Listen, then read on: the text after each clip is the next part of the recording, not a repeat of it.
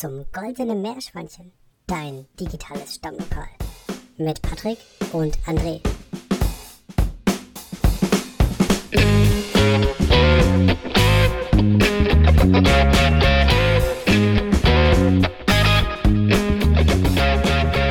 Okay, wenn ich aufstehe während dem Podcast, wundert dich nicht, es gehört zum Plan. Solange wie du deine Hose anlässt, ist das total in Ordnung für mich. Alles klar. Okay, let's go. Können wir uns darauf verständigen, dass du wirklich die Hose anlässt? Es kommt drauf an. Also in manchen Momenten muss man einfach auch die Hose runterlassen. Na gut. Ich hoffe mal das Beste. Ja, auch, auch herzlich willkommen, liebe Meerschweinchen, Ach, ihr hört zu schon zu. unserer, zu unserer heutigen Folge.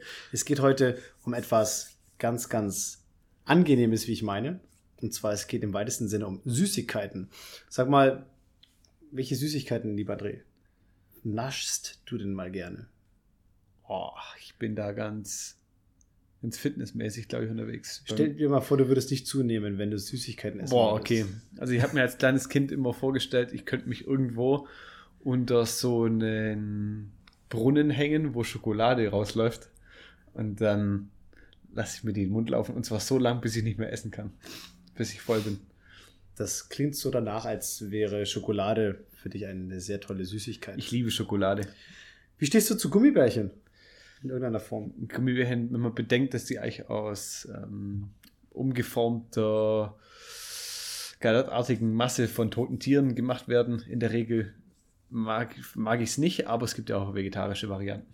Hm. Na gut. Krass, ey. Und du? Ich liebe Cashews. Ist, das ist doch gar nicht süß, Mann. Ich, na, so ganz, eine ganze seine Süße ist da schon drin. Ich mag Gummibärchen voll gerne, muss ich sagen, muss ich gestehen. Was ich auch sehr gerne mag, ist ebenfalls Schokolade, gerne auch mal mit verschiedenen Variationen. Es gibt eine Sache, die ich jetzt als Süßigkeit jetzt ganz angenehm finde, ganz lecker finde manchmal, aber nicht so richtig geil. Ich glaube aber, dass der eine oder andere von euch da vielleicht anders tickt, und zwar beim Thema Marshmallow. Es geht nämlich heute um den sogenannten Marshmallow-Effekt in dieser Folge. Und was das ist, das erfahrt ihr in wenigen Augenblicken. Zu Beginn erst aber eine Frage an dich, André. Ganz weg von Süßigkeiten. Gibt es bei dir in deinem Umfeld, vielleicht dich selber oder Menschen in deinem Bekanntenkreis, wie auch immer, bei denen du sagen würdest, Mensch, bezogen auf das, wie dieser Mensch in der Jugendzeit oder in der, in der, in der Kinder, also ich sag mal Grundschul- und Jugendlichen-Zeit war, auch im Bereich Durchsetzungsfähigkeit, Selbstdisziplin und so weiter, hätte ich nicht gedacht, dass aus diesem, ich sag mal, Loser heute echt sowas werden würde. Fällt dir jemand ein? Und du kannst es auch gerne anonymisiert mal mit ein paar Sachen beschreiben. Ja. Also, falls ihr zuhört, Jungs, ich habe einen engen Freundeskreis, ich möchte hier keine Namen nennen. Wir waren das Paradebeispiel eines Haufen Losers. Wir waren diejenigen, die mit elf Jahren oder zwölf Jahren Zigaretten geraucht haben und in der siebten, achten, neunten oder zehnten Klasse alle irgendwann mal sitzen geblieben sind. Von daher, ja, ich kenne einige solche Loser, zu denen auch ich selber gehöre. Gehört oder gehörtest? Gehörtest. Das, das ist nämlich die Also, Frage. ja, wie definiert man das? Also, Es geht, es, geht um, Also ich- es, geht um, es geht um Folgendes. Ja? Persönlicher, beruflicher Erfolg, also persönlicher und beruflicher Erfolg. Darum geht's mir. Würdest Mhm. du sagen, oder würden die Jungs auch sagen, die sind aus ihrer Sicht heute persönlich und beruflich erfolgreich? Ja, also man, man, was heißt man, ich stelle mir das gern so vor, man befindet sich in irgendeiner Situation in der Schule damals und äh, basierend auf irgendwelchen Erfahrungswerten haben die Leute gesagt, ey Leute, da gibt es ja diesen typischen Satz, aus euch wird eh nichts und oh, äh, bei euch sehen wir schwarz in der Zukunft. Und daraus kalkuliert man den Menschen ja, weil irgendwie unsere Karriere lässt sich ja auch irgendwie so ein bisschen kalkulieren man schreibt diesen Menschen dann ein gewisses Erfolgspotenzial zu. Und ich würde sagen, das haben wir alle insgesamt als Gruppe ohne Ausnahme durchbrochen. Also das sind sehr erfolgreiche Verkäufer dabei, sehr erfolgreiche ähm, Freunde von mir, die in Konzernen arbeiten, sehr erfolgreiche Geschäftsführer auch. Also insgesamt kann Mhm. man sagen, Podcaster. äh, Podcaster, sehr erfolgreiche natürlich. Wo, insgesamt, wo bist du? Hä? wo bist du? ja, ich bin der, der im Hintergrund die Fäden zieht. Bei allen. Ja. nee, jetzt ohne Spaß, aber doch, ja, ich würde sagen, irgendwie sind doch alle dann erfolgreich geworden, kann man so sagen. Mhm. Eine schöne Sache auf jeden Fall. Es geht um Folgendes, warum ich das angesprochen hatte. Der Marshmallow-Effekt basiert auf dem sogenannten Marshmallow-Experiment aus den 70er Jahren von Walter Mischel, der Kinder zwischen 11 und 14 Jahren damals als ja, Versuchskaninchen genutzt hatte. Okay, das klingt total hart. Aber also kurzum. jedes Kind musste sich einzeln in einen Raum setzen, an einen Tisch und es wurde ein Marshmallow. In anderen Versuchsreihen auch mal ein Stück Schokolade, Boah, ist auch egal. Ich hole mir mal was Süßes, jetzt habe ich irgendwie Bock. Aber erzähl Ja, gerne. yeah, ich habe mich gebrochen. Auf jeden Fall wurde ihnen ein Marshmallow auf den Tisch gelegt und es wurde gesagt, pass auf, du hast jetzt zwei Möglichkeiten. Ah, cool. André bringt mir gerade meine Cashewkerne und noch so leckere polnische Schokolade, die wir von einem guten Freund bekommen Tim, haben. Grüße an dich. Ich bin gespannt, wie es schmeckt. Aber ich, jetzt habe ich den Patrick irgendwie aus dem Konzept gebracht. Bitte, Nee, alles- bitte, alles- Für, bitte fahr fort. Ich bin schon ganz Alles gespannt. gut. Der, der Marshmallow wurde auf dem Tisch platziert. Komm, reiß auf. Ich reiß auf. Leute, jetzt raschelt's kurz. Der Marshmallow wurde auf dem Tisch platziert. Ja. Und jetzt geht's weiter. So, der Marshmallow wurde auf dem Tisch platziert vor dem Kind und dem Kind wurde gesagt, pass auf, du hast zwei Optionen. Du kannst entweder den Marshmallow jederzeit essen oder du wartest, bis ich wieder reinkomme in den Raum. Und wenn du den Marshmallow bis dahin nicht gegessen hast, dann bekommst du einen zweiten Marshmallow on top geschenkt. Und das Tolle an dieser Studie war, dass man gesehen hatte, das war eine Langzeitstudie, die Kinder, die im Rahmen dieses Experiments damals den zweiten Marshmallow, also auf den zweiten Marshmallow gewartet haben, also den erst nicht sofort gegessen haben, die waren später, 10, 20 Jahre später, wesentlich erfolgreicher. Das heißt, sie hatten ein besseres Einkommen im Durchschnitt, eine bessere Ausbildung, aber auch einen gesünderen Body Mass Index. Und nun stellt sie natürlich, äh, Wie, wie, darf ich, Ja, ja. we- weißt du zufällig, wie alt die Kinder ungefähr waren? ja, zwischen 11 und 14 Jahren. 11 und 14, okay. Und Das ist so das goldene Lernalter, kann man sagen. Grob. ja, gibt es da auch Prozentzahlen? Wie viele, gibt es eine Korrelation? Wie viele von den Kindern, die erfolgreich wurden, haben den Marshmallow nicht gegessen oder gegessen? Gibt's bestimmt. Ich habe jetzt nur mal die, so diese Tendenz in einigen Berichten gesehen und gelesen. Und da ging es noch viel weiter. Da hat man auch mal so nach ethnischen Gruppen zum Beispiel unterschieden äh, und verschiedenste Sachen getestet. Also das ging schon sehr, sehr weitreichend, das Aber, aber Experiment. nicht, nicht alle, die den Marshmallow gegessen haben, sind unerfolgreich geworden. Das ist richtig, ja. Es Mhm. gab Korrelationen, ja. Der Forscher selber, der Professor Mitchell, äh, Michel, hatte dann äh, auch mal in einem späteren Interview ein paar Statements dazu gegeben, ja. Er hat gesagt, es kann natürlich sein, dass Kinder vielleicht keine richtige Selbstkontrolle haben, was man eben auch in diesem Experiment sehen konnte. Aber Selbstkontrolle kannst du eigentlich recht einfach lernen, hat er gemeint einmal. Mit Rollenspiel, mit Gedächtnistraining, mit Übungen, in denen das Kind sich eben einfach laut die Aufgaben vorsagt, die anstehen und so weiter. Das heißt, er hat auch betont, dass es zwar eine Tendenz gibt, basierend auf diesen Ergebnissen aus dem Experiment, aber es nicht nur so, so eine hundertprozentige glasklare Sache ist. Ja, logisch. Trotzdem, ne? das Experiment wurde 1972 durchgeführt, hat es heute, fast 50 Jahre später, immer noch so eine Attraktivität, dass es immer wieder mal von Leuten herangezogen wird. Und nun ist jetzt eben die Frage, ne, wenn wir in jungen Jahren bereits so diese, wie soll ich sagen, diese, diese, ähm, Neigung. ja, nicht diese Ne Neigung auch, aber diese Selbstkontrolle, das passt ganz gut, glaube ich. Wenn Mhm. wir diese Selbstkontrolle in jungen Jahren nicht haben, sind wir dann dazu verdammt, in Anführungszeichen, ein Leben zu führen, das nicht so erfolgreich ist? Ich meine, der Trainer und Speaker Dieter Lange sagte ja einmal so schön, Sieger erkennt man am Start, Verlierer auch. Und die Frage ist nun, ist das wirklich eins zu eins so? Ist das bei jedem so? Ist das möglich, dass man theoretisch bei den allermeisten sagen könnte, mit gewissen Schritten, Mitteln und Wegen und so weiter, kann ich auch nach einem schlechten Start ein Sieger werden? Darf ich dich da was fragen? Gerne. Hättest du den Marshmallow gegessen? Oder hättest du gewartet? Ich hätte ihn gegessen. Guten Appetit. Und du? Ehrlich gesagt, ich weiß es nicht. Ich habe mir da gerade Gedanken drüber gemacht. Ich kann es nicht so wirklich sagen. Und in diesem Moment sitze ich da und habe die Süßigkeiten hier in der Hand von Schon Tim. die halbe Schachtel leer gefuttert, ey. Das ist eine Boah, ist riesen. Also ich war als Kind eine Zeit lang ein bisschen dick. Deswegen hätte ich mir schon zugetraut, so weit zu denken, dass ich mehr, also dass ich einfach versuche, den, die Menge an Essen zu maximieren. Aber ich glaube auch, dass in mir so ein kleiner Schlitzohr steckt, so ein Rabauke, der dann irgendwie dann doch wahrscheinlich auch das, den Marshmallow gegessen hätte. Mhm. Ich kann es ich kann's ja nicht sagen. Du warst dick als Kind, ich auch. Ja. Ohne Witz, ja. Deswegen muss ich gerade so, so leicht aufpusten. Ja, und trotzdem ist ja irgendwie aus uns was geworden. Warum? Ist die Frage. Wie, wie konnte aus uns was werden, ja, letzten Endes? Ja, Ausnahmen bestätigen doch die Regel. Ich frage mich, ob wir wirklich die Ausnahmen sind oder, falls wir die Ausnahmen wirklich sind oder wären, welche Gründe dafür könnte es haben? Ich habe zwei mir rausgearbeitet, Mhm. rausgedacht. Die Frage ist, was du davon hältst von diesen beiden und auch, was du noch als Ergänzung Aber ich hättest. hätte auch noch einen Erklärungsansatz. Ich hätte nämlich ja. gesagt Referenzerlebnisse. Dieser klassische Fall einmal richtig hart auf die Nase fallen, Mhm. um dann wirklich aufzuwachen.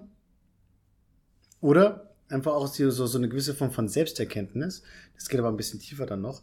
Eine gewisse Form von Selbsterkenntnis für sich zu finden, dass die eigene Einstellung nicht ganz dem richtigen Weg, den, oder wie soll ich sagen, nicht, nicht den Weg ebnen kann, die man sich vorstellt.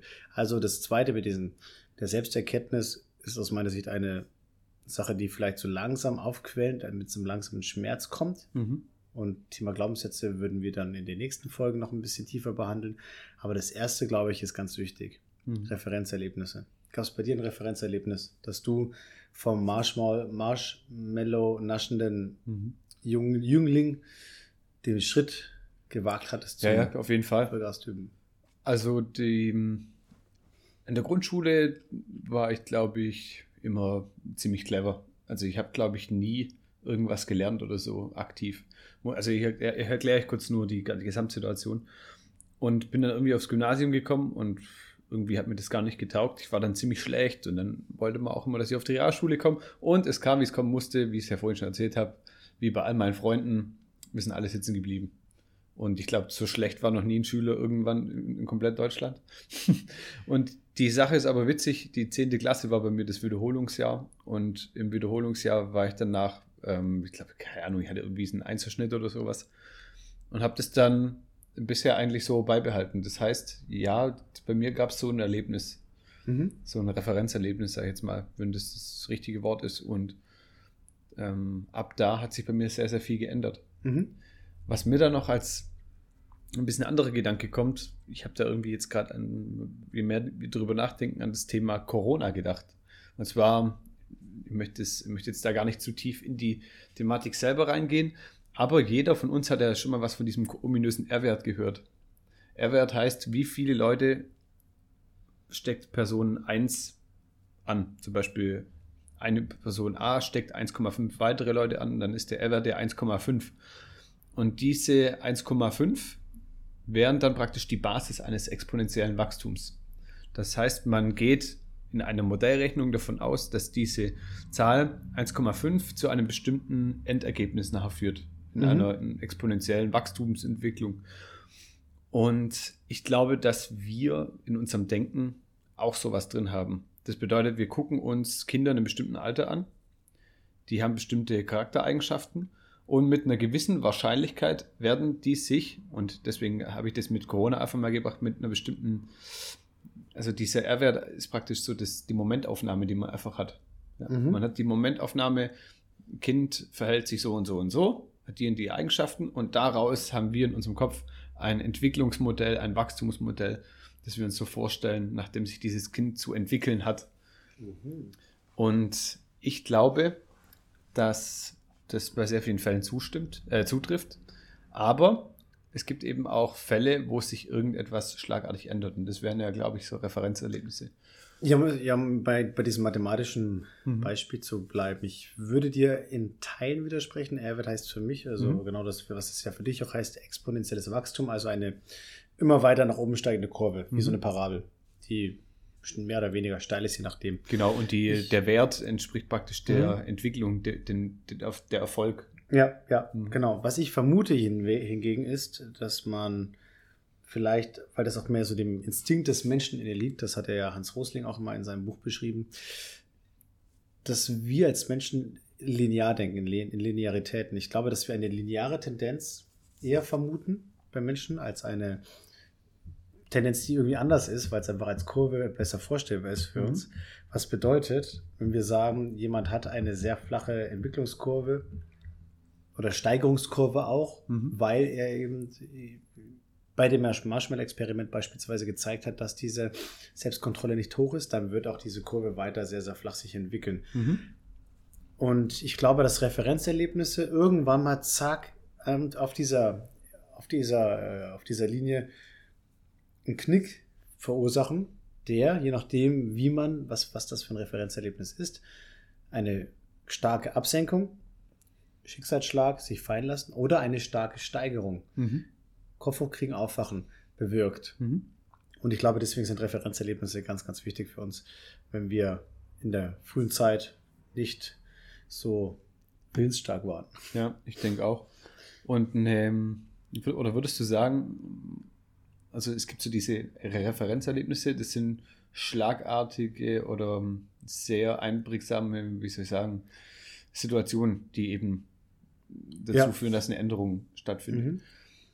Würdest du sagen, dass es nur so stattfinden kann? Oder, was mir jetzt auch dazu kommt, man sagt ja oft, man ist so die Summe aus den fünf Menschen, mit denen man am meisten Zeit verbringt. Würdest du sagen, so ein Wechsel von seinem Umfeld, indem man zum Beispiel umzieht oder indem man ganz klar sagt, nein, ich gebe mich jetzt nicht mehr mit diesen Personen Mhm. ab, dass das auch zu einer Änderung führen kann? Ja, aber das ist dann, äh, das wäre kein Referenzerlebnis, sondern eben, Mhm. Es wäre eine aktive Entscheidung. Ich glaube, das geht in die Richtung Erkenntnis auch, was ich da meinte. Also Erkenntnis, dass man seine Glaubenssätze ändern kann als Mensch.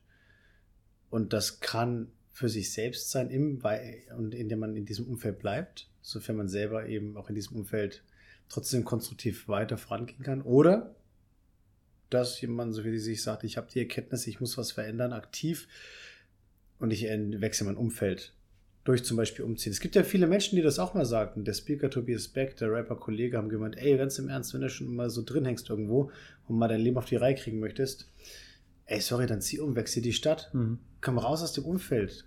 Ja, und das ist eine sehr, sehr spannende Haltung, wie ich meine. Mhm. Ja, ist ein toller erster Schritt, ein toller, guter Schritt. Kann helfen, kann gut sein. Deswegen sind ja auch vielleicht so, so Auslandsaufenthalte im Studium ganz spannend, Mhm. Weil du einen kompletten Tapetenwechsel hast. Äh, weiß ich nicht, ja. Also, sein, ja. also kurz gesagt, Referenzerlebnisse hatten wir jetzt ganz stark. Äh, die, die Entwicklungskurve nimmt einen komplett anderen Verlauf, schlagartig an Tag X oder zum Zeitpunkt X. Eigene Erkenntnis, entweder in Form von Glaubenssätzen, die man hinterfragt und für sich ändert, oder, äh, was haben wir gerade gesagt, die Entscheidung, Umfeld zu wechseln und dadurch in eine andere Sphäre einzutauchen. Hm.